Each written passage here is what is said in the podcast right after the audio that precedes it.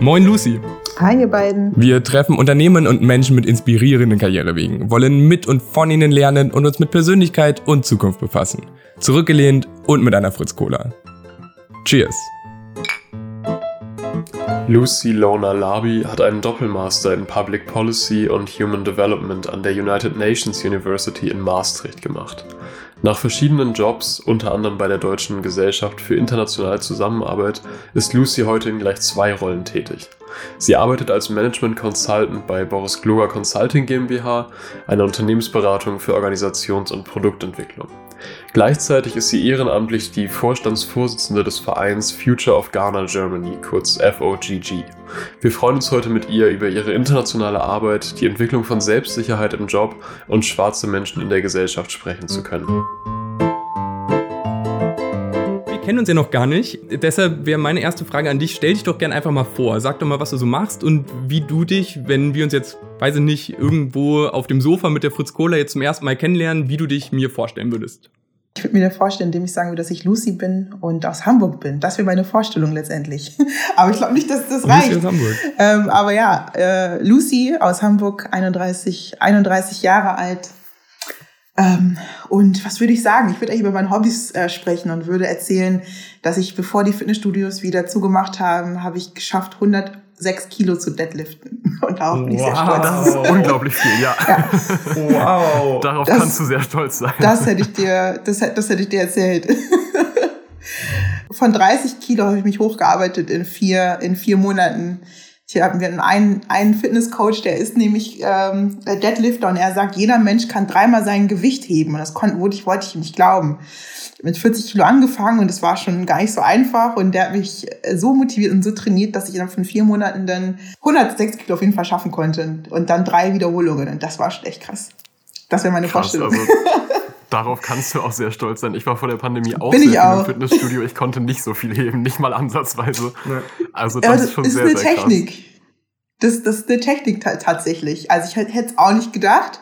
Aber das ist halt wirklich eine Technik, dass du dann lernst, wie du deinen Rücken gerade hältst, deinen Nacken hältst und wie du dann das Gerät hoch, hochhebst. Ähm, ja, das hätte ich dir erzählt. also da will ich auf jeden Fall deine Hilfe gerne mal haben, wenn dann die Fitnessstudios wieder aufhaben. Ich habe mich nämlich ja, wann war das? Am irgendwann Ende Oktober habe ich mich angemeldet und am 1. November war ja wieder alles zu und ähm, dann war ich effektiv zweimal im Fitnessstudio. Ich habe es dann doch geschafft, zwei, zweimal hinzugehen. naja gut, und jetzt sitze ich hier. Ähm, ja, zu Hause ist schon nochmal was anderes. Vor allem Januar bis März hatte ich Tage, wo ich nur so 1200 Schritte auf der Uhr hatte. Abends um 22 Uhr. Das ist und noch ganz gut. Auch vorstellen. also, was? Und das findest du jetzt Ein, Ja, wirklich. 1000 Schritte, das, ja, das ist gar nichts. Das ist 1000 Schritte, das ja, das, das, ist auf jeden Fall wenig, aber ich bin mir sicher, es gibt Leute, also ich, ich habe schon Teil Leute. Ich, ich habe schon Leute, ich gucke ich gucke jetzt niemanden an. Ich, ich habe schon Tage gehabt, da standen nur 600 Schritte auf meiner, auf meiner Uhr. Also. Ja, ich hatte auch schon deutlich weniger als das. Und das war dann auch immer nur zum Kühlschrank und wieder zurück ins Bett. Ja, so zwischen Schreibtisch, Bett und Kühlschrank. Hat sich so eine kleine Trampelfahrt ergeben und das war's dann. Ich hab, wir haben uns ja. natürlich ein bisschen informiert über unsere Gäste. Ne? Deshalb haben wir uns natürlich auch über dich informiert und haben mal geguckt, was man so findet, was du so machst, was in deinem Lebenslauf alles so drin steht. Und dein Lebenslauf ist super voll. Du machst total viele Sachen. Du bist sehr engagiert. Du äh, bist irgendwie äh, von jedem, von, jeder Sache gibt's irgendwie was, wo du irgendwie mit Teil bist und wo du mitarbeitest und hilfst und was gelernt hast in der Uni oder was auch immer. Wir würden dich deshalb jetzt fragen, wie würdest du das denn auf zwei bis drei Punkte komprimieren? Also welche Punkte sind dir in deinem eigenen Lebenslauf am wichtigsten? Am wichtigsten. Wow, diese Frage habe ich noch nie gestellt bekommen, weil man das ja damals einfach macht, weil man dann glaubt, einen guten Job zu bekommen. ähm, deswegen weiß ich gerade nicht, was davon am wichtigsten ist. Ähm, oder was möchtest du am liebsten hervorheben? Ja, also meine, meine Uni an sich, oder also mein Masterstudiengang, das war auf jeden Fall eines meiner wichtigsten äh, Stellen ein Jahr lang in Maastricht habe ich an der UN-Uni studiert und das war, es war sogar ein Doppelmaster. Dementsprechend war es ein Jahr und, und ein Doppelmaster sozusagen, also Double Degree hat man das genannt. Das war eine Nummer, die ich mir hätte niemals vorstellen können, dass ich das schaffe, weil ich damals in der Schule schon Schwierigkeiten hatte, als der Lehrer das, den Satz des Pythagoras erklärt hatte und ich niemals gedacht hätte, dass ich einen doppelten Degree Master schaffe. Und da habe ich so viel gelernt in diesem Jahr äh, und war mit war von brillanten Menschen umgeben. Also tatsächlich brillant, also Genies teilweise, ähm, ähm, mit denen ich lernen durfte. Und äh, das hat mich sehr geprägt, definitiv. Ähm, das war sehr hart, aber das hat wirklich meinen Horizont enorm erweitert und mir eigentlich zu verstehen gegeben, ähm, wie also wie Bildung funktioniert. Tatsächlich habe ich da äh, gelernt. Und äh, das war auch gleichzeitig mein Sprungbrett. Also diese Uni war auch gleichzeitig mein Sprungbrett zu der nächsten Station, die auch sehr wichtig war, nämlich mein Praktikum äh, bei der GIZ, Gesellschaft für internationale äh, Zusammenarbeit. Das ist sozusagen der äh, implementierende Arm des BMZs, äh, die Entwicklungszusammenarbeit zwischen Deutschland und Entwicklungsländern. Mm, und ähm, das war mich mein allererstes Praktikum das war mein allererstes Praktikum im Leben. Ich glaube, ich war 26 oder 26 müsste ich gewesen sein oder 25, mhm. 26, 25, irgendwie so was. Und äh, vorher hatte ich halt nur den akademischen Weg, habe nie ein Praktikum gemacht und dann auf einmal habe ich ein Praktikum gemacht und habe dann total gemerkt, dass das, was ich in der Uni gelernt habe, nichts damit zu tun hat, was ich dann tatsächlich im Job tue. Klassiker. und da habe ich mich ähm, ziemlich doof gefühlt, also dumm tatsächlich. Und vorher habe ich so gedacht, yeah, ich habe ein Double Degree geschafft und ich verstehe total, wie Ökonometrie funktioniert und kann Statistik und so weiter. Und das, was ich eben gelernt habe an Wissen, was ich mir angeeignet habe, was eine Korrelation zu was hat und wie eine Kausalität wohl aussieht und so weiter, das halt im Doing, mhm. das will gar keiner wissen. Ähm, und da war es dann eben so, dass ich gemerkt habe, ich habe ein Riesendefizit und ich muss noch ganz, ganz viel aufholen. Also einfach als Teammitglied fun zu funktionieren in einem Unternehmen. Das war noch nicht meine zweite wichtigste äh, Stelle in meinem Lebenslauf. Und die dritte, ich sag mal jetzt nur in meinem, in meinem offiziellen Lebenslauf sozusagen, jetzt nicht was der Verein angeht, wäre dann mein jetziger Job definitiv in der Unternehmensberatung. Das mache ich jetzt seit drei Jahren und das ist auf jeden Fall meine Berufung, der, der Job, den ich jetzt mache. Das ist genau das Richtige für mich. Ähm, Probleme und Herausforderungen vom Kunden lösen hinsichtlich ihrer Prozessoptimierung. Und das ist genau mein Ding. Und da blühe ich total drin auf und da kann ich alle meine Kompetenzen in einem vereinen, was ich auch vorher gelernt habe, das, was ich dann auch in den, Praktik in den Praktikas gelernt habe, als auch in meinen vorherigen Joberfahrungen gelernt habe und mein analytisches Denken, das kann ich da alles in einem und mein Wesen an sich, ich muss mich nicht verstellen. Vorher musste ich mich sehr stark verstellen. Es war nämlich ein sehr offizieller Job, ähm, auch diplomatischer Dienst teilweise. Und hier kann ich einfach sein, so wie ich bin und funktionieren. Und das sind so die drei, glaube ich, die interessantesten Stellen meines Lebenslaufs. Inwieweit meinst du das mit dem Verstellen? Also magst du da uns genauer erklären, wie du dich genau verstellst und was dir daran offensichtlich nicht gefallen hat? Hm, also ich sag mal so, wir verstehen uns alle im Arbeitskontext, ähm, weil es nicht, weil es eine Überlebensstrategie ist. Also du musst sozusagen im Arbeitskontext geht es geht es darum, dass du ein ein Standing erarbeitest ähm, und dieses erarbeitest du entweder, indem du einfach so bist, wie du bist, oder du arbeitest es mit einer Strategie, weil du weil du weißt, dass du somit deine Ziele erreichst. Und dadurch, dass ich vorher eben eher unsicher war, dadurch, dass mein erster Job war und meine erste Arbeitserfahrung und ich keine Ahnung hatte zu, zum einen und es war ein hochformeller Job. Also das war, ich habe in Äthiopien gearbeitet, dann für, äh, für die Afrikanische Union. Das heißt immer Adrit angezogen. Du hast also wirklich gestochenes, gestochetes, sehr hochgestochenes Englisch gesprochen. Du hast dich wirklich, du warst eben Repräsentantin von Deutschland und hast dementsprechend musstest du eine Rolle einnehmen und dementsprechend, dementsprechend sage ich verstellen, ich kann auch sagen, eine Rolle einnehmen, aber diese Rolle war eben so hochformell, dass sie nur einen Teil meines Charakters abbildete. Und äh, nun ist es so, dass ich nicht mehr eine Rolle einnehmen muss, sondern ich einfach meine Kompetenz äh, an Vordergrund stellen darf und dabei noch so sein darf, wie ich einfach bin. Das ist du schön. gehst in deiner äh, LinkedIn-Biografie ja auch auf den Punkt New Work ein, also dass das ein Bereich ist, der dich auch sehr interessiert. Würdest du sagen, du hast diesen Bereich jetzt bei deinem neuen Arbeitgeber dann gefunden, wenn du dich nicht mehr so verstellen musst und da einfach deine volle Persönlichkeit abbilden Absolut. kannst? Absolut. Ähm, Genau, also New Work, ich, also wir betiteln uns nicht als, als, äh, als Unternehmensberatung, die, äh, die New York, die New York wollte ich schon gerade sagen, äh, die, New, die New Work implementiert. Ähm, dennoch bilden wir alle Facetten von New Work ab. Also New Work bedeutet eigentlich, dass, dass, dass der Mitarbeiter, die Mitarbeiterin eine sinnvolle äh, Aufgabe innerhalb ihres Unternehmens übernimmt, ähm, für das er oder sie brennt. Also, dass man wirklich da Lust drauf hat, was man tut, dass man diese Aufgabe sinnvoll findet und ähm, dass man auch, ähm, dass man Teil des Unternehmens ist und nicht nur ähm, Abarbeiterin oder Abarbeiter einer Aufgabe, die von einer hierarchischen Führungskraft kommt. Das war ganz grob gesagt, hat natürlich noch ganz, ganz weit viele weitere Facetten. Aber es geht eben darum, dass das Individuum Teil ähm, äh, der, der Teil, Teil hat an den Unternehmenszielen, die mitgestalten darf. Also Gestaltung ist ein ganz, ganz wichtiger Aspekt von New Work. Ähm, und äh, dass, dass, dass die Gestaltung eben auch für den Mitarbeiter, die Mitarbeiterin sinnvoll ist. Könntest du so erzählen, wie das bei euch im Alltag aussieht, also an einem Beispiel oder so? Ganz viele habe ich da eigentlich, aber ich überlege mal. Also grundsätzlich ist es so, dass wir eine sehr große, sehr große Freiheit zur Entscheidung haben. Also wir, uns wird ganz, ganz viel Vertrauen geschenkt. Das ist so die Basis von New Work. Und was meine ich damit? Ähm, also wir haben sogenannte, äh, wir haben einen Rahmen. Unser sozusagen unser äh, Chef, Geschäftsführer äh, Boris Loger, der, der schafft eben einen Rahmen und in, innerhalb diesen Rahmen dürfen wir eben agieren. Was bedeutet das? Das bedeutet, dass wir ähm, zum Beispiel relativ frei entscheiden können, zu welchem Kunden wir gehen. Wir können relativ entscheiden, äh, frei entscheiden, ähm, welche Fortbildungen, Weiterbildungen wir äh, durchführen möchten. Es gibt ein Fortbildungs- und Weiterbildungsbudget jedes Jahr für jeden, äh, für jeden Mitarbeiter oder jede Mitarbeiterin ähm, vor dem Hintergrund, dass Wissen einfach eine sehr geringe Halbwertszeit hat. Und wenn wir weiterhin Marktführer sein möchten, dann müssen wir unser Wissen natürlich immer wieder aktualisieren äh, gerade wenn wir eine agile Unternehmensberatung sind, müssen auch wir unser äh, Wissen aktualisieren, weil wir eben in der VUCA-Welt leben und äh, die Dinge sich sehr, sehr schnell verändern. Hm, das heißt, ich kann mir einfach jede, ich kann mir jedes Jahr einfach aussuchen, was ich machen möchte und mich weiterbilden möchte.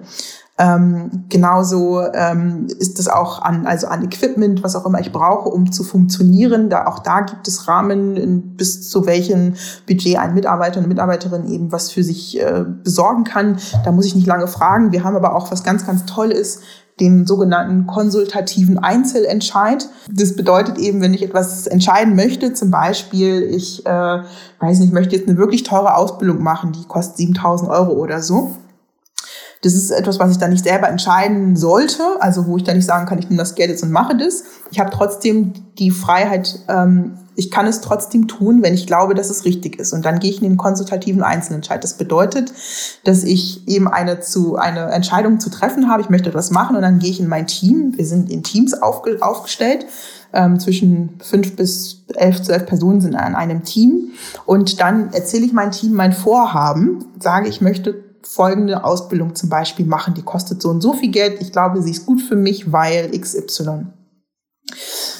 Äh, und und ähm, lege sozusagen alle Informationen da, um meine Entscheidung eben auch zu begründen. Und daraufhin ist die Konsultation, ähm, also das heißt, mein Team berät mich, ob sie diese Entscheidung gut findet oder nicht und sagt dann, ja, finden wir gut, dass du das machst oder überleg doch noch mal hier und ich habe ich hab aber vielleicht Alternative, kannst du dir als Alternative kannst du noch mal diese Sache anschauen. Das heißt, mein Team gibt mir ein Feedback zurück, was mir wiederum dann äh, genug Material gibt, um meine Entscheidung entweder zu festigen oder sie neu zu eruieren. Was war das letzte was du da vorgestellt hast und wo du dann das Feedback bekommen hast? Äh, ich wollte, ich wollte unbedingt, ich wollte oder ich hatte immer letztes Jahr wollte ich unbedingt Trainerin und Beraterin für High Performance Teams werden. Das war jetzt so meine neue Sache. Ich habe gesagt, ich möchte High Performance äh, Consultant werden. Das ist mein Ding. Ich liebe es, Menschen zu enablen. Ich schaffe das, gute Prozesse zu schaffen innerhalb von Teams und von Unternehmen und ich schaffe auch, dass Menschen auf ihrem Höchstniveau performen können. Und habe dann eine Ausbildung rausgesucht gesucht in New York von, von Gallup. Gallup ist eines der führenden Unternehmen, was so ähm, Unternehmenspsychologie angeht und habe das dann gefunden und habe das meinem Team vorgestellt. Ich war ganz überzeugt und wusste, ich mache das so oder so, egal was die sagen. ähm, und dann haben sie, haben sie mich aber umgestimmt ähm, aber nicht, das ist halt eben nicht, dass sie mich, dass sie einen umstimmen, sondern haben mir dann eben ihre Meinung dargelegt. Und die Meinung, die sie mir dargelegt haben, hat mich da, hat dazu geführt, dass ich gedacht habe, ja, das ist eigentlich äh, das Wissen, was ich mir da aneignen kann, kann ich in einem anderen Training viel besser äh, mir aneignen und habe danach auch noch eine viel besser, ein viel besseres Zertifikat. Und habe es dann nicht gemacht, ähm, weil mein Team echt tolle Argumente hatte, die dazu geführt haben, dass meine Meinung, die ich davor darüber hatte, äh, obsolet wurde. Okay, krass. Und ich hätte es aber, ich hätte es aber auch trotzdem machen können. Ne? Ich hätte es, angenommen, alle hätten gesagt, finden wir nicht gut, hätte ich das trotzdem machen können. Also der konstative Einzelentscheid bedeutet, dass du entscheiden darfst, aber hol dir vorher hol dir vorher Meinung aus deinem Team ab und wenn du dann immer noch der Meinung bist, dass du es machen möchtest, dann mach das. Das ist echt total cool. Also ich habe den Ansatz so noch nie gehört und auch noch bei keinem Unternehmen irgendwie gehört, dass es so eine Entscheidungsart überhaupt gibt. Ähm, ist ja super cool, wie frei das dann alles überhaupt ist. Äh, kannst du aber einmal erklären, diesen Bereich des äh, der High Performance Beratung, des High Performance Consulting, ähm, machst du das jetzt gerade trotzdem? Also ich würde mal sagen, indirekt. Ähm, das Team, das ich jetzt begleitet habe für zwei Jahre, das äh, braucht mich leider nicht mehr. Mein Auftrag ist jetzt durch, ähm, weil es einfach das bestperformendste Team ist innerhalb dieser Abteilung ähm, und einfach keine Beratung mehr braucht, weil es eigentlich das Leuchtturmprojekt mittlerweile geworden ist. Also ich habe sie zur High Performance definitiv geführt. Ähm, dennoch habe ich jetzt nicht das gemacht, was ich aber gemacht habe. Ich habe jetzt angefangen, äh, seit Februar mache ich eine, eine Ausbildung zur Heilpraktikerin für Psychotherapie neben meinem Job. Und das mache ich eben, weil mir die Komponente, weil mich der Mensch enorm interessiert. Mich interessiert die menschliche Psychologie, wie, warum ein Mensch wieso agiert, vor allem im, im unternehmerischen Kontext. Äh, und das ist eine wichtige Komponente, um auch Teams zur High Performance zu führen. Ähm, das eine ist, dass ich als Unternehmensberaterin bei Berufsloga eben am System arbeite. Das ist ganz, ganz wichtig, um das Verhalten von Menschen zu verändern. Arbeiten wir am System. Wir verändern einfach Prozesse und Systeme. Also wenn ich, ne, wenn ich euch, wenn ihr in der Schule zusammensitzt und ihr seid die ganze Zeit am Schnacken, kann ich dir entweder sagen, wie eine Psycho kann ich euch sozusagen versuchen, dass ihr es versteht, psychologisch daran gehen und zu, euch zu verklickern dass ihr nichts lernt, also verhaltenstherapeutisch, dass ihr nichts lernt, wenn ihr die ganze Zeit sprecht. Denn wenn ihr sprecht, könnt ihr mir nicht zuhören. Das wäre im System am Menschen arbeiten. In der Unternehmensberatung allerdings sagen wir, dass wir am System arbeiten. Das bedeutet, ich verändere die Systeme und die Prozesse. In dem Moment würde ich euch auseinandersetzen. Wenn ich euch auseinandersetze, verändere ich euer, verändere ich euer Verhalten automatisch. Anstatt sozusagen am Menschen zu arbeiten, arbeiten wir am System als Unternehmensberater und Beraterinnen. Ähm, dementsprechend Arbeit habe ich sozusagen durch meine Arbeit habe ich die habe ich das Know-how erlangt, eben am System zu arbeiten, Prozesse dahingehend zu verändern, dass Menschen sich verändern innerhalb der Unternehmen. Dennoch bleibt der Mensch in der Veränderung, ist der Mensch trotzdem betroffen. Und deswegen mache ich eben diese weitere Ausbildung, um dann auch ähm, mit dem Menschen im Unternehmen zu arbeiten also ein Beispiel wäre, ähm, ne, durch das agile Arbeiten sind, versuchen wir die Hierarchien etwas flacher zu gestalten. Ähm, das heißt, Führungskräfte oder vor allem disziplinarische Führungskräfte haben, ähm, eine, haben weniger Bedeutsamkeit als vorher. Das, ich arbeite am System und sozusagen mache das hierarchisch. So, das funktioniert ja. Was passiert beim Menschen? Der hatte vorher sehr, sehr viel äh, Verantwortung und ein hohes Standing. Das, das führt dazu, dass, dass diese Führungskraft sich ähm, in, ihrer, in ihrer Rolle äh, degradiert fühlt. Und dementsprechend äh, ist da sozusagen mein Interesse, dass ich auch daran gehe und auch da mit den Menschen arbeiten kann. Ich muss noch mal ganz am Anfang von deiner Erklärung einhaken. Du hast das gerade so wunderbar nebenbei gesagt, du führst Menschen zu High Performance, aber wie führt man Menschen zu High Performance? Also, das klingt alles so super schlüssig und gut, aber ich glaube, ich, für mich brauchst du da einfach noch, mich musst du da noch ein bisschen früher abholen, damit ich das überhaupt verstehe. Ähm, also, was machst ja, du denn zum Beispiel? Das ist, das ist auch gar nicht so einfach zu verstehen. Ich muss dazu sagen, dass ich dafür noch keine formelle Ausbildung habe, sondern ich mache das derzeit einfach und es funktioniert. Ähm, aber das, was ich tue, ist, ich schaffe einen Rahmen, in dem jede Person erst einmal Vertrauen geschenkt bekommt. Das ist das Aller, Allerwichtigste. Also ich schaffe sozusagen einen ganz, ganz großen Vertrauensrahmen. Ähm, wie ich, also wie ich das mache, das sind nochmal, das sind nochmal andere, andere, andere Methoden sozusagen, mit denen ich daran gehe, aber ich schaffe erstmal eine Basis des Vertrauens. Denn nur dort, wo ich vertraue, kann der Mensch sich entfalten. Wenn ich das Gefühl habe, dass man mir skeptisch gegenüber ist, dann sorge ich eher dafür, dass man, dass man, das Misstrauen mir gegenüber nicht bestätigt wird und entfalte aber nicht meine Kompetenz. Ähm, also an allererster Stelle steht eben, dass der Mensch seine Kompetenz entfalten darf.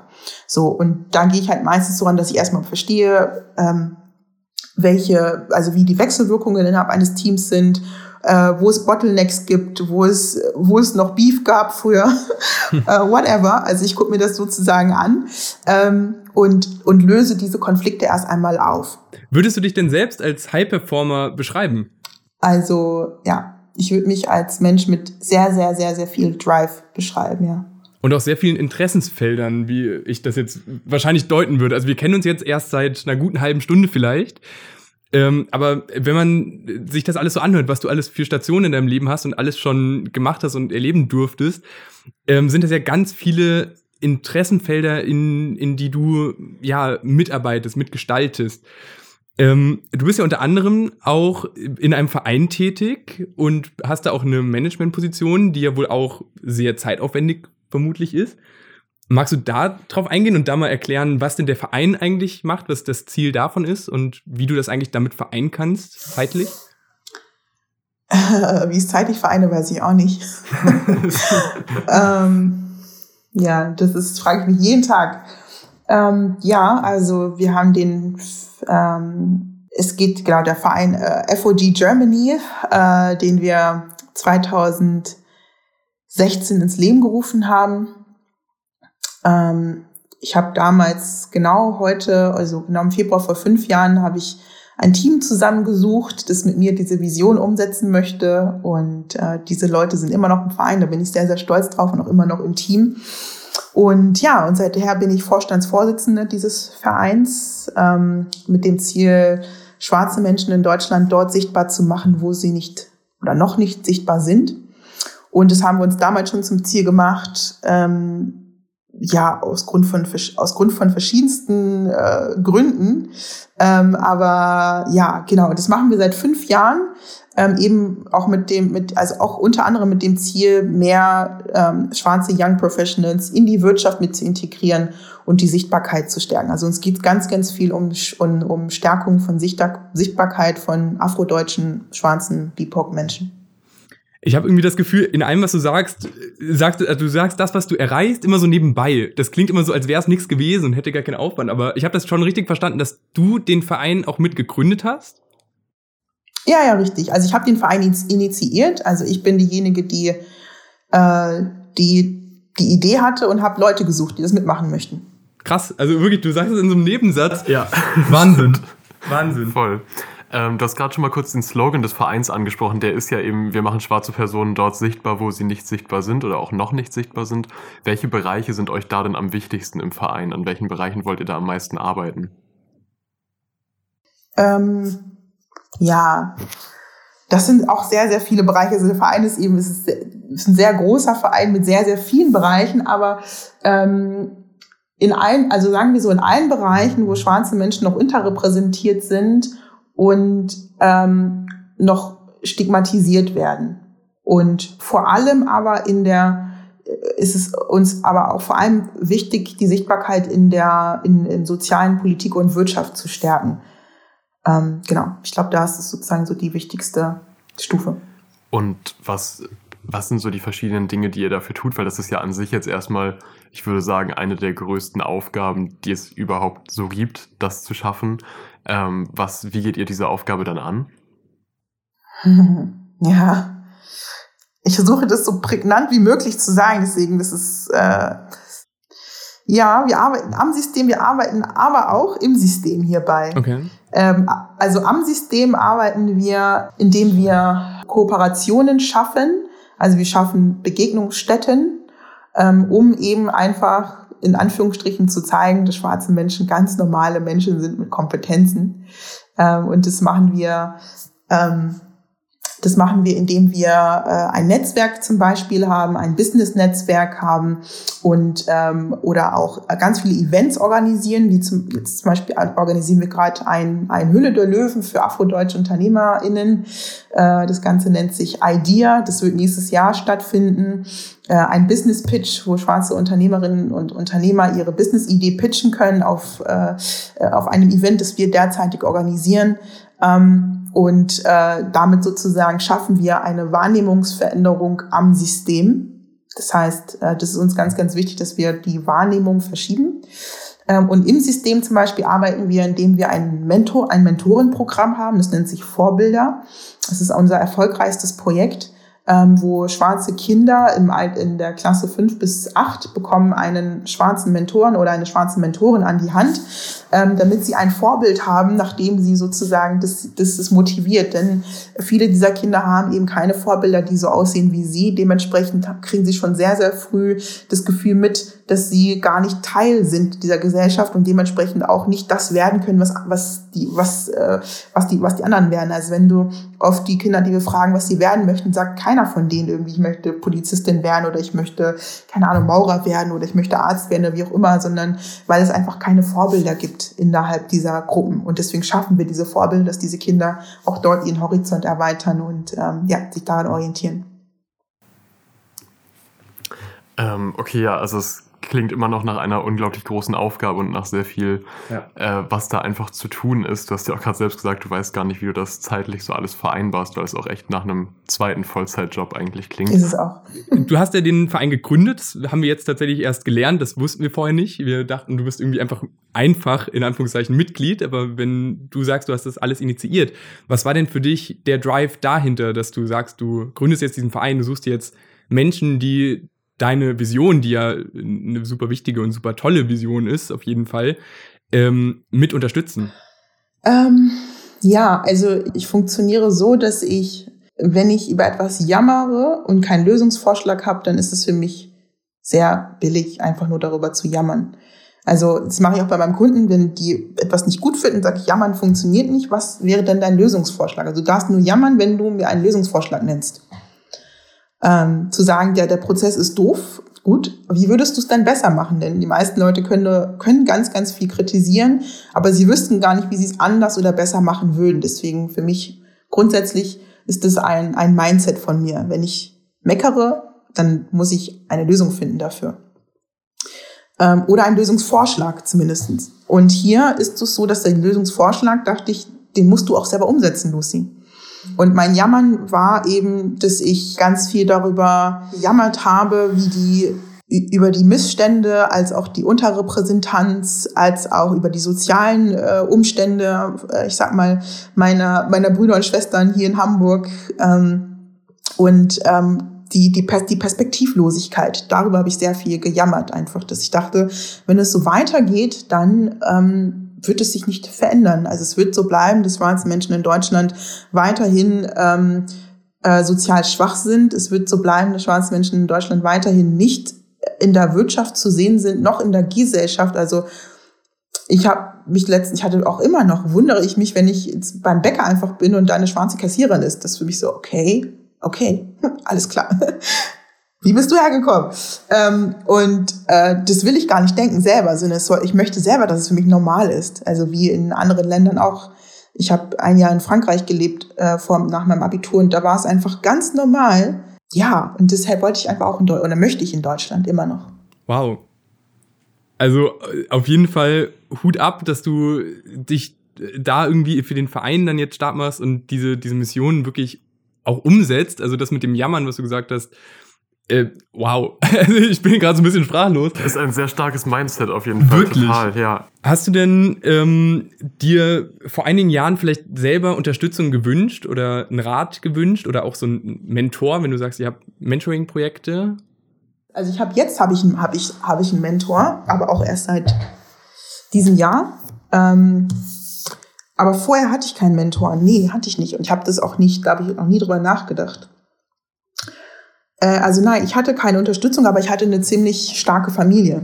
Und das war, da war auf jeden Familie Fall eine die große Unterstützung. Ja. ja, genau. Ist das auch was, wo du so Motivation für dich rausschöpfst aus deiner Familie? Weil wir haben es jetzt schon mehrmals so ein bisschen angesprochen, du hast ja wirklich schon unglaublich viel gemacht und auch einfach erreicht. Ähm, und wie motivierst du dich da so für? Hilft dir deine Familie oder was ist für dich so der treibende Faktor? Der treibende Faktor.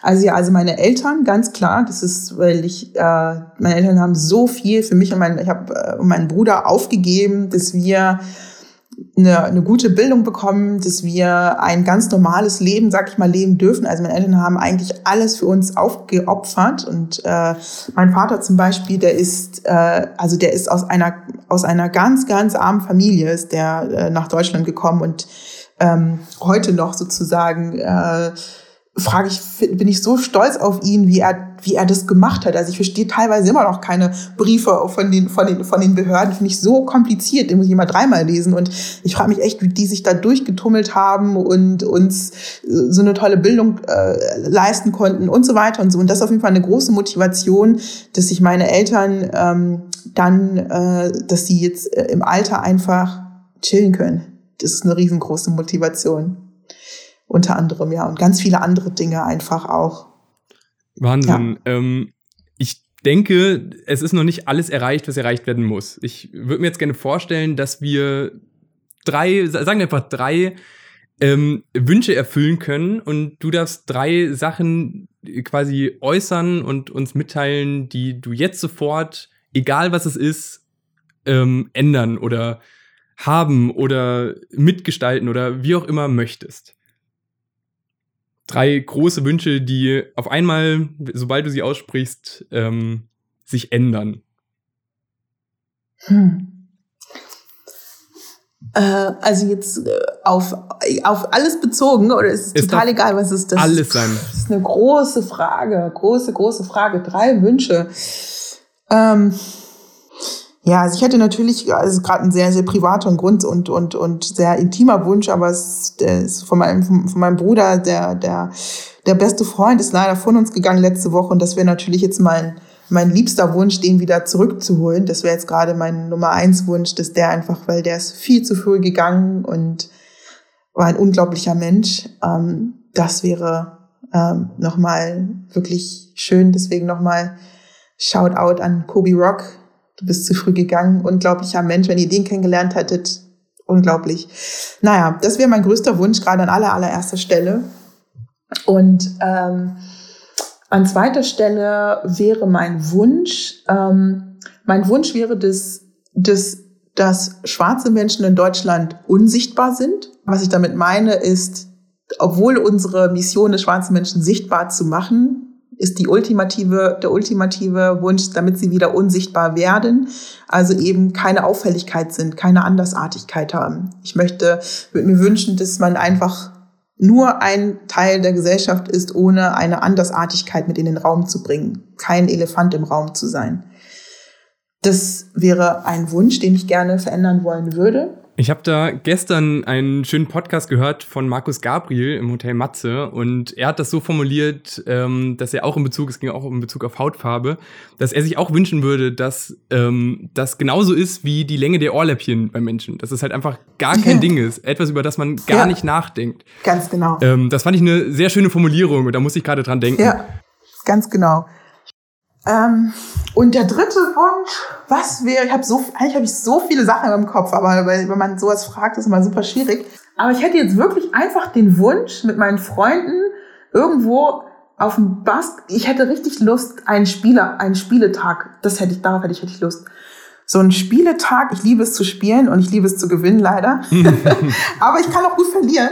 Ähm, aber ähm, ja, so ein, so ein, so ein, so ein, so ein vier, vier, vier Lucy gewinnt. Ich bin super arrogant und nenne das Spiel vier gewinnt, vier gewinnt, vier Lucy gewinnt, äh, weil ich da eine sehr hohe Gewinnerquote habe. Und ist da das dein Lieblingsspiel auch? Ja, ist mein Lieblingsspiel. Aber einfach, weil ich da gut, das ist das Einzige, wo ich gut drin bin. Deswegen gebe ich auch immer so an damit. Ähm, aber ja, und einfach, keine Ahnung, Basketball spielen, Volleyball spielen, äh, viel Gewinn spielen, ähm, einfach einen ganzen Tag von morgens bis abends ganz viele Bälle mitnehmen und Spiele mitnehmen, draußen sein und ganz viel spielen und äh, ja, mit Kampfgeist dabei sein. Ja, vielen das Dank für diese total nachvollziehbaren, aber ja auch äh, sehr persönlichen Wünsche von dir. Ähm, das ja, kann ich sehr gut, sehr gut nachvollziehen, auf jeden Fall alles. Ähm, wir haben uns ja schon vor dieser Aufzeichnung mal unterhalten und sind so ein bisschen die Themen dieser Folge durchgegangen. Und da hast du, fand ich, was ganz Interessantes gesagt. Du meintest, du würdest auch ganz gern so über die Entwicklung von Selbstbewusstsein sprechen, weil das bei dir auch ein sehr langer Weg war und du hast das so wunderbar bildlich ausgedrückt. Du meintest, dass du dich von so einem Tal der Tränen erstmal wegentwickeln musstest bei deinem eigenen Selbstbewusstsein, bis du dann zu dem Punkt, an dem du heute bist, gekommen bist, also eben sehr selbstbewusst geworden bist. Ähm, wie ist das passiert bei dir? Kannst du das so ein bisschen erklären? Wow, ich erinnere gar nicht mehr, dass ich das erzählt habe. Hast du Glück? Hast ja, du, doch, ich habe es mir extra aufgeschrieben, weil ich die Formulierung so schön fand. Hast du Glück gehabt an dem Tag, dass ich sowas das preisgegeben habe? Okay. das ist spannend, dass ich das gesagt habe. also ich, ich bin gerade selber verwundert mit mich selber. Krass, also dann hast du wahrscheinlich, eigentlich würde das, ist ja interessant. Ja, ich erinnere mich gerade überhaupt nicht mehr daran, weil ich eigentlich noch nie sage, dass ich, dass ich, ja, spannend. Okay, das ist nämlich eine sehr persönliche Frage. Aber ich glaube, das habe ich vorhin schon so ein bisschen angeschnitten auch. Also grundsätzlich, ah, ich glaube, ich weiß, wie wir da, äh, oder? Ich weiß gar nicht, na, vielleicht auch nicht, ist auch egal. Ähm, aber grundsätzlich ist es, ich sag mal, mh, mm, also definitiv hat sich mein, äh, mein, mein Selbstbewusstsein über die über, über die Jahre aufgebaut oder will ich das Selbstbewusstsein nennen oder eher, ähm, ich würde es eher Selbstsicherheit nennen, genau, nicht Selbstbewusstsein. Das Bewusstsein klingt das, genau, ich würde eher über Selbstsicherheit sprechen. Also meine Selbstsicherheit, die ist, hat sich definitiv in den letzten Jahren aufbauen können. Ich glaube, das ist ganz normal. Ähm, wie ich schon sagte, sozusagen, ich habe damals bin ich äh, ganz normal in die Schule gegangen und dann habe ich äh, war ich auf dem Gymnasium, bin da immer sitzen geblieben in der in der achten Klasse. Und das war für mich ganz klar so okay ich kann gar nicht so viel. Und äh, meine Mutter hat immer nur gesagt Lucy du bist intelligent. Du kannst du darfst nicht vom Gymnasium runter. Du bist ein intelligentes Mädchen. Sie war immer die einzige die es gesagt hat. Ich dachte meine Mama ist ganz klar das sagen Mütter immer zu ihren Kindern. So natürlich sagst du das. Für dich bin ich auch die schönste wahrscheinlich und keine Ahnung was. Ähm, aber ähm, ich habe es einfach nicht geglaubt. Für mich war es ganz klar, die anderen sind alle schlauer als ich und ich kann das gar nicht. Aber dann hat sie irgendwie geschafft, dass ich da bleibe. Mm, und dann, äh, dann habe ich auch ein relativ normales, gutes Abitur gemacht. Und das war so der erste, wo ich dachte, ja, okay, gut, ich habe Abi geschafft. Alles klar. so, what's good? ähm, und das hat dann irgendwie, das war so ein erster Selbstbewusstseinspush. Aber dennoch war es für mich ganz, ganz klar, dass alle Menschen um mich herum irgendwie viel weiter sind als ich. Also ich war mir nie sicher in meiner, in meinem Können und in meiner Kompetenz. Ich wusste immer nur, dass ich gut denken kann. Aber das hat, war ehrlich gesagt so nach innen gekehrt bei mir. Ich habe das eigentlich nicht wirklich kommuniziert oder so. Mm, und wie gesagt, dann genau so ein kleines Tal der Tränen eben dann durch die Uni. Äh, das war super hart für mich, das allererste Mal, wo ich wirklich lernen musste und dann auch gemerkt habe, boah, ey, das ist ja was ganz, ganz anderes, als hier für meine Abi-Prüfung zu lernen. Und in Holland zu studieren, ist nochmal eine andere Nummer. Ich habe in Deutschland erstmal ein halbes Jahr studiert, super easy. Also im Gegensatz zu Holland, da hast du halt alle sechs Wochen Klausuren und es ist auf Englisch gewesen. Und natürlich denken alle, ja, du kannst ja bestimmt Englisch. Nein, ich bin genauso in Deutschland aufgewachsen und musste auch gucken, wie ich mache erstmal. Und ähm, das war halt super hart. Und ich war ganz oft war ich an dem Punkt, wo ich dachte, das ist nichts für dich. Und habe mich immer wieder da, da rausgekämpft und dann einfach gelernt für mich schon in der Uni, ey, es kocht, jeder kocht mit heißem Wasser. Alle kochen mit heißem Wasser. Ähm, und habe dann irgendwann auch gemerkt, dass mein Fleiß ausgezahlt hat. Ich hatte eine Mitbewohnerin, die war wirklich unnormal smart, unnormal smart. Und die hat ein Jahr länger gebraucht mit dem Studium als ich und hat auch einen schlechteren Abschluss gemacht. Einfach weil, ja, weil weil, weil sie hat einfach gechillt gefühlt. Und ich habe halt, kam halt sozusagen aus dem Mindset, hey, das ist deine Chance, das musst du machen. Und dementsprechend war auch das immer so ein Teil der Tränen von, du kannst nichts und oh Gott, hast du es jetzt bestanden oder nicht und was ist, wenn nicht und zu Hause, dann willst du niemanden enttäuschen. Und dann die nächste Stufe halt immer wieder und dann den Masterstudiengang, wo ich dann angenommen wurde an dieser heftigen Uni, wo ich dachte, was, die wollen mich? Wieso das denn? Haben sie sich vertan? Ich konnte es nicht glauben, ich habe es auch niemandem erzählt weil ich da auch wieder dachte, es kann nicht sein, dass die mich, dass die mich genommen haben, weil ich bin ganz, ganz schlicht eigentlich. Ähm, und ähm, ja, und dann das und dann eben dann der, der erste Job, der super hart war. Dann hatte ich danach einen Job, da wurde ich gekündigt nach sechs Monaten. Das war dann so richtig, wo ich dachte, was? Lucio wird gekündigt, das war für mich ein No-Go, ein absolutes No-Go, weil ich da halt schon so ein bisschen gedacht habe, ja, okay, das passt jetzt und dann kriegst du nochmal richtig ins Gesicht, so du passt nicht. Ähm, das war super schwierig für mich, ähm, das, äh, das dann zu ertragen.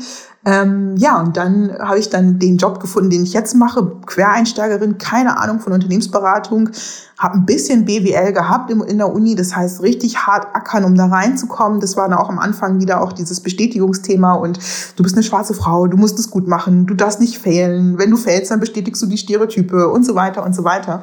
Ähm, also diese ganzen Sachen hat ganz, ganz viel Druck und ähm, und äh, also Leistungsdruck, Druck für einen selber, Druck niemanden zu enttäuschen, Druck der Gesellschaft gegenüber, die Stereotype nicht zu, zu, äh, zu bestätigen.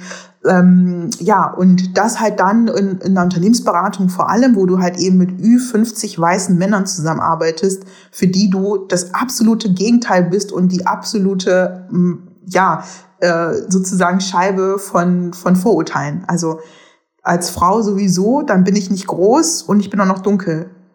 Also wenn du wenigstens eine große blonde Frau bist, hast du noch mal ein bisschen und dich etwas, ich sag mal männlicher ähm, dann äh, gibst, dann hast du noch mal, dann hast du noch mal eine, eine ähm, ich weiß genau, dann hast du noch mal, ja, es ist auch nicht besser ne, als große weiße Frau, aber trotzdem, aber als kleine schwarze Frau ist halt, könnt ihr euch vorstellen, mega Druck zu beginnen wo du halt immer wieder zurückgehst und dann denkst so, wow, hast du jetzt richtig gemacht, du, dann deutest du die Blicke, dann weißt du nicht, ob du es, ob du jetzt viel interpretierst, ob du da zu viel rein interpretierst, vielleicht war es ja gut, was du gesagt hast, vielleicht hat es nicht mit deiner Hautfarbe zu tun, vielleicht doch. Also ganz viel Kopfkino, wie ihr hört. Ähm, und mittlerweile ist es einfach so, ich gehe da rein und ich bin einfach ich. Und ich gehe mit einer Selbstsicherheit da rein, dass ich weiß, dass ich am, am Ende des Tages habe ich etwas verbessert bei denen. Und das finden sie gut. Und ich sehe gar nicht mehr, na klar, es ist immer noch so, dass ich gehe da rein und ich weiß natürlich, Lucy, du gehst da rein als schwarze Frau, das weiß ich.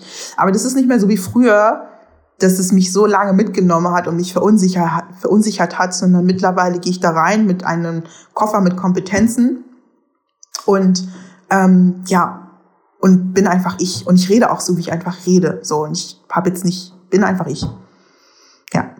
Wäre das der Tipp, den du dir vor, weiß ich nicht, zehn Jahren geben würdest? Sei einfach du selbst, sei einfach authentisch? Mm, also ich war schon immer authentisch und schon immer ich, nur nicht im Beruf. Oder meinst du das jetzt im Beruf, auf den Beruf bezogen? In jeder Facette deines Lebens. Ja, auf jeden Fall. Ähm, also klar, das ist aber auch so, und ich finde, das ist so ein Standardsatz, sei du selber, sei authentisch. Ähm, auf jeden Fall ist richtig, aber, also es ist wichtig, also meiner Meinung nach ist es wichtig, dass, ähm, dass ich davon überzeugt bin, dass ich was kann. Wenn ich, wenn ich davon überzeugt bin, dass ich was kann, dann kann ich auch authentisch, also dann, ähm, und dann das mit Authentizität zu koppeln. Also ähm, ich sage immer sozusagen, sage ich auch im Verein ganz, ganz oft, ich finde Menschen, ich liebe Menschen, die ähm, zwei Sachen mitbringen, Kompetenz und Swag oder Kompetenz und Charismatik, um das auf Deutsch zu sagen sozusagen. so, das sind mir die liebsten Menschen und das ist mir, das sind zwei Säulen, die ich einfach extrem find, wichtig finde. Bring Kompetenz mit und sei Charis und bring Charismatik mit. Ähm, und deswegen und diese Charismatik ist für mich aber auch die Authentizität. Also ich ich ich bin einfach so wie ich bin und aber das eine ist sozusagen, wenn ich nur so bin, wie ich bin, aber eine, eine Herausforderung nicht lösen kann, sozusagen, ähm, dann kriegst du es sofort gespiegelt. Also Menschen und Unternehmen vor allem, das sind immer ein Spiegel deiner Handlungen. Und wenn du sozusagen in eine Rolle schlüpft, um ein Problem zu lösen, du aber nur mit Charismatik kommst, dann kriegst du sofort gespiegelt, du bist nicht gut genug. Das heißt, äh, ich muss natürlich mit meinen, ich muss natürlich sozusagen da entgegenwirken und damit vorbereitet hinkommen. Ich brauche einen Koffer mit Kompetenz und eine Seele mit Charismatik. Und mit diesen beiden Sachen gehe ich immer über, egal wo ich hin, gehe ich da rein und ja, mache mein Ding. Also den Swag hast du auf jeden Fall, würde ich jetzt mal so, so behaupten. Ähm, und Kompetenz auf jeden Fall auch. Ich meine, du sprichst fünf Sprachen, du hast super viele verschiedene, also du hast an der UN-Uni studiert, hast selber gesagt, du hast das nicht glauben können, dass du angenommen wurdest. Ähm, und du lernst auch sehr viel, habe ich das Gefühl. Jetzt gerade, schreibst du zumindest, lernst du Saxophon. Wie läuft's denn damit eigentlich? Oh, wo wisst ihr das denn? Gute Recherche. Ach, das habe ich auf meinem LinkedIn wahrscheinlich stehen. ich überlege gerade, habe ich das irgendwo stehen, weil das muss ich mal wieder löschen. Das stimmt nicht mehr. Ich hab's, ich hab's mal gelernt. Ich habe es mir aufgegeben leider äh, aufgrund von Corona. Ähm, ja, also ich habe letztes Jahr habe ich angefangen, nee, vorletztes Jahr habe ich angefangen Saxophon zu lernen. Mm, und äh, ja, es steht auch wieder hier und ich habe auch gestern wieder gedacht, ah, hier bei mir ist gegenüber eine, eine, Sachs eine, eine Musikschule, äh, mich da mal wieder anzumelden. Also ich, ich, ich hab's, das ist, äh, ich spiele es nicht mehr. Aber ich habe es auf jeden Fall wieder vor, dass nach Corona, dass ich mir wieder Unterricht nehme und weitermache. Aber das ist jetzt nichts, wo ich sagen würde, das. Hast du noch mehr Sachen, die du nach Corona wieder mehr äh, machen möchtest, mehr lernen möchtest?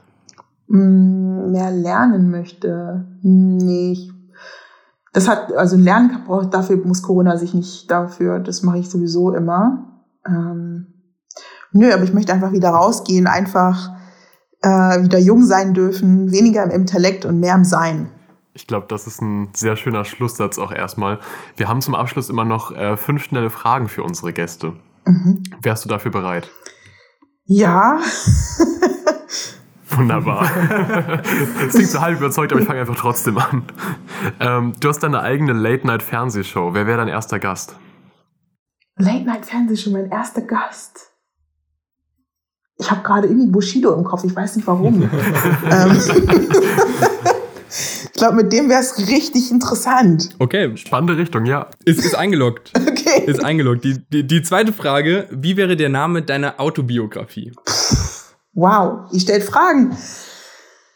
Äh, ist das nicht einfach mein Name? ähm, der Weg. Ich blicke gerade der Weg. Ich suche gerade so, so einen schönen Satz. Der Weg. Das wär's. Versteht ihr, was ich meine? Vielleicht der Weg aus dem Tal der Tränen, wo du es schon so schön formuliert hattest. Das ist doch gut. Ja. Kaffee oder Tee? Tee, safe. Jetzt stellen wir uns vor, das musst du jetzt leider, also musst du nicht machen, keine Sorge. Äh, du müsstest alle Apps von deinem Smartphone löschen, außer mhm. drei. Welche drei würdest du behalten? Ja, jetzt ganz, ganz easy. Leider, leider, aber also ich würde auf jeden Fall Instagram behalten, Coinbase. Also eigentlich reichen schon Instagram und Coinbase. Also interessierst du dich auch für Kryptowährungen, nehme ich da raus mal jetzt an. Ja, auf, auf jeden Fall, auf jeden Fall. Gut, dann, dann behältst du nur zwei, zwei Apps, das ist auch in Ordnung. Das reicht völlig aus. ähm, zur letzten Frage. Wir haben einen 30-sekündigen Blog vor den 20 Uhr Nachrichten für dich reserviert. Wie möchtest du ihn nutzen? Ja, ich hätte, ich würde, ich würde eine Message überbringen und zwar würde ich eine Spotify, meine, meine eine Spotify-Liste würde ich empfehlen. Wenn ihr mal wieder richtig tanzen möchtet und richtig Lust habt auf richtig gute Beats, dann folgt mir auf Spotify unter Afrobeats. Sehr, sehr cool. Da hören wir dann direkt mal rein, würde ich sagen. Ähm, ich fand es eine sehr, sehr schöne Folge. Ich glaube, man konnte super viel von dir mitnehmen, von deinem Charakter, von deiner Art, wie du bist. Ähm, ich würde sagen, hiermit war es das von uns.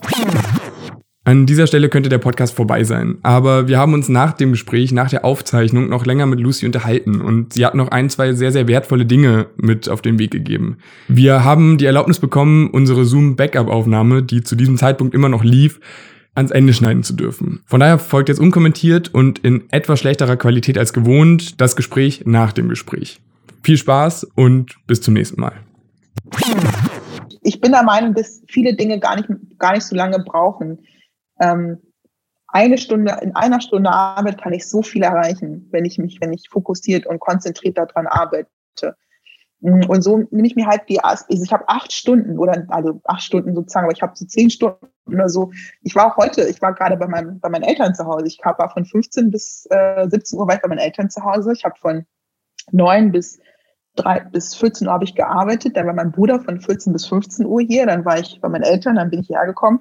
Und jetzt gleich werde ich was für den Verein machen und danach werde ich äh, meine Aufgaben für meinen Mentor machen und dann ist es, I call it a day. Wahnsinn. Ein langer Tag auch auf jeden Fall. Also auch gut durchstrukturiert. Es ist ein, es ist ein, das stimmt. Es ist ein langer Tag, aber ich hatte dazwischen auch also das, was wichtig ist und das, was ich mir jetzt auch selber wieder sagen musste, ist, ich muss ganz viel Leichtigkeit wieder da reinbauen. Deswegen, ich bin manchmal auch viel zu sehr, ich möchte nicht mehr, ich möchte meinen Tag einbauen, dass ich nicht so viel denke die ganze Zeit. Und das ist das Wichtige. Wenn ich dann einen langen Tag habe, aber davon gerade vier Stunden mit meiner Familie verbracht habe, ist es für mich kein langer Tag. Diese Abwechslung ist sehr wichtig, weil sonst verliere ich meine Leichtigkeit. Und ein Teil meines Seins ist eben, dass ich eigentlich richtig gerne lache und richtig gerne spaße und richtig gerne einfach jugendlich bin. Aber wenn ich halt nur in diesem Performance-Intellekt bin, dann geht mir das verloren. Und deswegen sorge ich dafür für Balance einfach. Und dann kann ich das andere wieder mehr machen. Wo hast du diese Selbstreflexion gelernt? Ähm, wo habe ich sie gelernt? Also ich war schon immer ein sehr reflektierter Mensch, seitdem ich, mein Vater hat immer gesagt, musste mal alles von allen Seiten betrachten, kannst einfach ein Kind sein. ähm, ähm, aber ich sag mal, meine Freunde sind alle sehr reflektiert. Ich spreche sehr, sehr viel mit reflektierten Menschen. Ich hatte einen Freund auch, ähm, also den habe ich immer noch, mein bester Freund, der mir, der ist auch acht Jahre älter als ich, der mir damals echt viele Bücher zum Lesen gegeben hat und mich mental sehr gefordert hat, mit dem ich sehr viel durch, durchsprochen. Und ansonsten bin ich sehr sensibel, also meine, in meiner Art ist, ich, mir fällt sehr, sehr viel auf. Ich bin eine, ich beobachte sehr viel und ich beobachte sehr viel, in meiner Umwelt beobachte ich eigentlich, also mir fällt einfach viel auf und das reflektiere ich dann einfach. Also zwischenmenschliche Dinge fallen mir ganz, ganz, ganz, ganz viele auf. Ähm, und ja, und ich lese viele Bücher. Nee, das stimmt nicht, das ist gelogen. Das war eine krasse Lüge. Heftig. Ich habe einfach gelogen, so heftig. Wow, das ist ein Wunschdenken. Nein, ich lese, ich wünschte gerne, ich lese viele Bücher, aber das tue ich nicht. Ähm, aber ich lese immer Alibi, so ein, zwei Kapitel und dann mache ich das Ding wieder zu. Ähm, aber ich habe echt viele intelligente Menschen um mich herum, die mich auch pushen. So, dieses und aber ich bin, ich höre viele Podcasts, ich höre sehr viele äh, YouTube, äh, höre ich mir Sachen an und dann rede ich, rede ich darüber mit Freunden und denke einfach selber sehr, sehr viel und ähm, ja, und versuche halt dann immer die, in die Tiefe zu gehen, zu überlegen, wo kommt es her, welche Glaubenssätze stecken dahinter, welche Werte habe ich, warum agiere ich so, warum regt mich etwas auf. Ich nehme eigentlich alles auseinander, alles, immer. Hast du einen Konsumtipp? Du hast gesagt, wir sind eine Konsumgesellschaft. Hast du was, was du empfehlen würdest? Ein Buch, Podcast, äh, YouTube, äh, Netflix-Serie? Ähm, mhm. Ja, irgendwie? Ja, also das ist so spannend. Also ich bin echt, also manchmal kann man echt denken, ich wäre da bipolar, aber also ich stehe total auf so Drogen. Äh, äh, Serien wie Narcos und jetzt gerade gibt es eine, die nennt sich Schnelles Geld. Fand ich mega. Aber warum mich das interessiert, habe ich letztens nicht gemerkt das interessiert mich. Weil ich dachte, warum interessieren dich diese, diese Kartellsachen immer so sehr?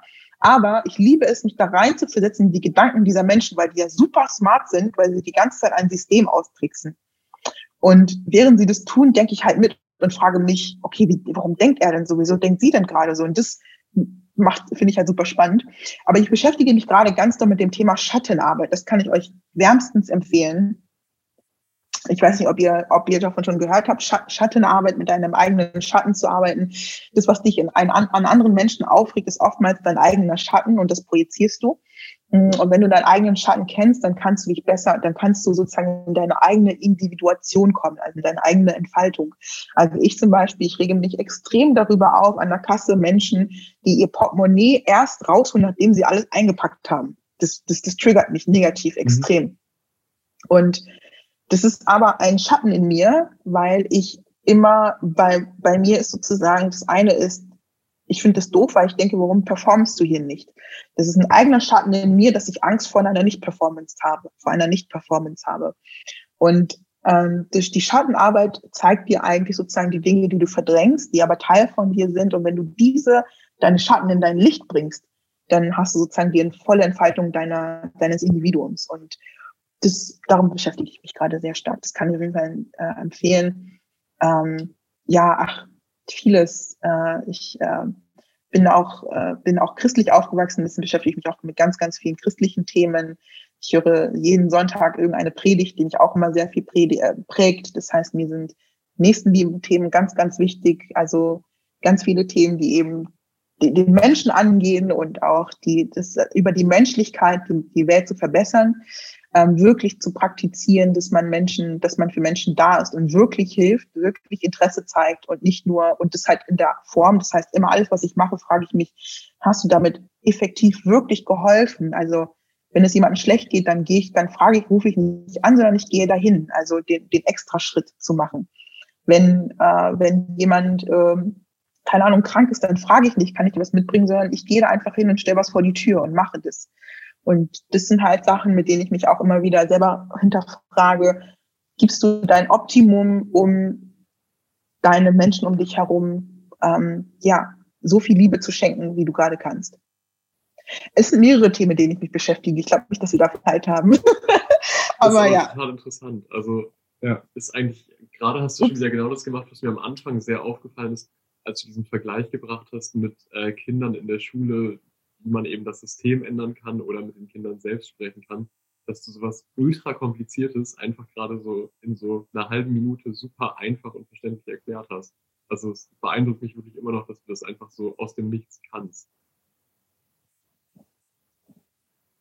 Danke. Das ist, aber weißt du, das, was man, das ist halt eben auch eine Sache, wenn du etwas bist und nicht hast, dann ist es einfach darüber zu sprechen. Ähm, das eine ist, das etwas zu haben, das andere ist etwas zu sein. Und ich übe mich halt jeden Tag darin, etwas zu sein. Ich habe mich zum Beispiel überhaupt nicht auf den Podcast vorbereitet. Ich hatte gar keine Zeit dafür, weil ich gerade eigentlich mitten dabei bin, meinen, meinen Bruder zu unterstützen. Und habe gedacht, ach Lucy, ganz ehrlich, du musst darüber gar nicht nachdenken, weil wenn du das bist, dann brauchst du gar nicht dich vorbereiten. Also ich bin unvorbereitet hier reingekommen. Hätten wir jetzt aber über andere Themen gesprochen, dann hätte ich mich vorbereiten müssen. Und dann weiß ich, dass ich noch nicht im Sein bin, dann bin ich noch im Haben. Und ähm, ja, das ist so für mich immer wieder dann die Reflexion darin, was bist du schon und was, was hast du noch eher. Ich würde sagen, hiermit war es das von uns. Vielen, vielen Dank, dass ihr wieder eingeschaltet habt und eine neue Folge von Moin und der Gast gehört habt. Schreibt uns gerne eine Nachricht, schreibt uns Feedback, Anregungen, Kommentare, Gästevorschläge. Ähm, ihr findet uns eigentlich überall unter Hanseatic Consulting oder ähm, ihr schreibt eine Mail. Ähm, auch das findet ihr alles auf hanseaticconsulting.de. Vielen, vielen Dank, dass ihr da wart und bis zum nächsten Mal. Cheers. Cheers.